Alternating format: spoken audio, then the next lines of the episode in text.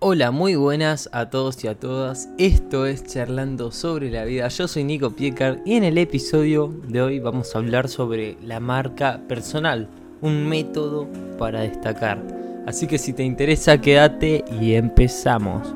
Aunque no te des cuenta, siempre estás proyectando tu imagen. La marca personal es un concepto que te invita a ser más consciente de ello y a controlar, al menos en parte, la percepción que los demás tienen sobre vos. La marca personal es un concepto creado en el mundo empresarial y constituye un método para identificar las características individuales más llamativas y potenciarlas. Se trata de una suerte de transposición de un criterio del marketing a la vida personal. Se emplea para tener mejores resultados en la vida personal y social. Tal y como ocurre con las empresas y los productos, en la marca personal hay características que deben ser puestas de presente para que sean identificadas por otros como atributos que agregan valor a lo que nosotros somos. La marca personal ayudaría a sobresalir en medio de un mundo que es competitivo y en el que, por ejemplo, en el mercado laboral tenemos que vendernos como algo que puede ofrecer otros beneficios a quien lo adquiere en este caso como un trabajador que eventualmente es una buena adquisición para una empresa.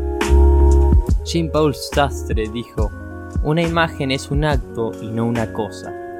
Una marca es una huella, un distintivo que se convierte en símbolo de identidad.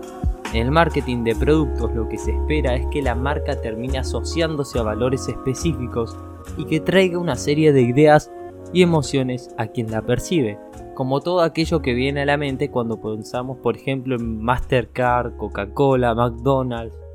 La marca personal, a diferencia de lo que ocurre en el marketing, no se diseña en un escritorio, sino que se descubre. Sin embargo, tal y como sucede en el mercado, dicha marca ejerce influencia en la percepción de los demás. En consecuencia, la tarea no está en inventar un ropaje de presentación, sino en delinear lo que ya está dentro de cada uno y debe ser destacado. La marca personal incide en la forma de cómo somos percibidos por el otro, por los demás. A su vez, esa percepción responde al reflejo de lo que llevamos dentro.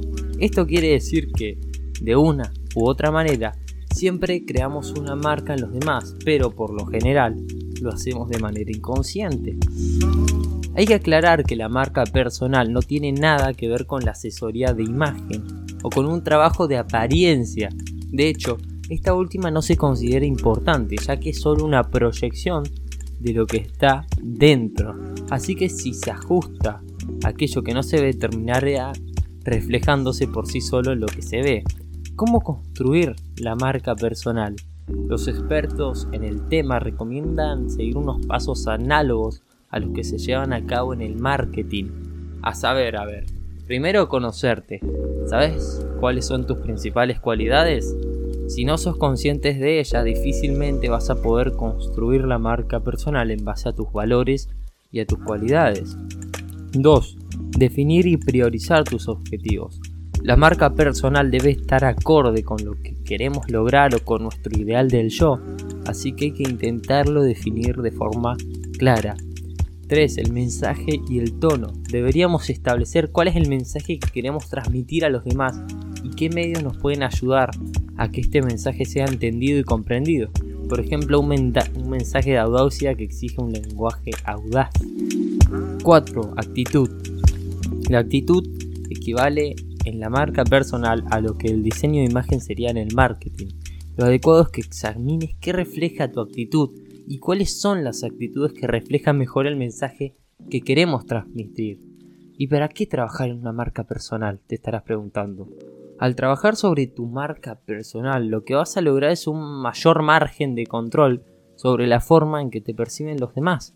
En principio, esta elaboración constituye y contribuye a que incrementemos el grado de conocimiento que tenemos sobre nosotros mismos y sobre la autoaceptación, y con ello le damos un, paso muy, muy importante en nuestro crecimiento personal. Asimismo, esto va a incidir en la forma de cómo nos proyectamos en el mundo laboral y en el mundo social. No se trata de diseñar una imagen falsa para venderte mejor, sino de ser consciente de que todo el tiempo hay gente percibiendo nuestra imagen y que no siempre logramos que esa imagen coincida con lo más valioso que tenemos para dar. La idea es que sí haya una congruencia en esos aspectos. Hay preguntas que pueden ayudarte en todo este proceso de exploración e identificación. Interrogantes como serían ¿qué puedo ofrecerle a los demás? ¿Qué puedo aportar? ¿O qué necesidad puedo llenar? ¿Cuáles son mis valores personales? ¿Cómo son las personas a las que pretendo llegar? Todo ello en conjunto puede ayudar a que te veas más claramente y que en consecuencia los otros también te perciban mejor mejor lo que eres, o sea, puedan captar tu mensaje y tu esencia de mejor forma. Hasta acá el episodio de hoy, espero que te haya gustado, nos vemos en el próximo, te mando un beso enorme y chao.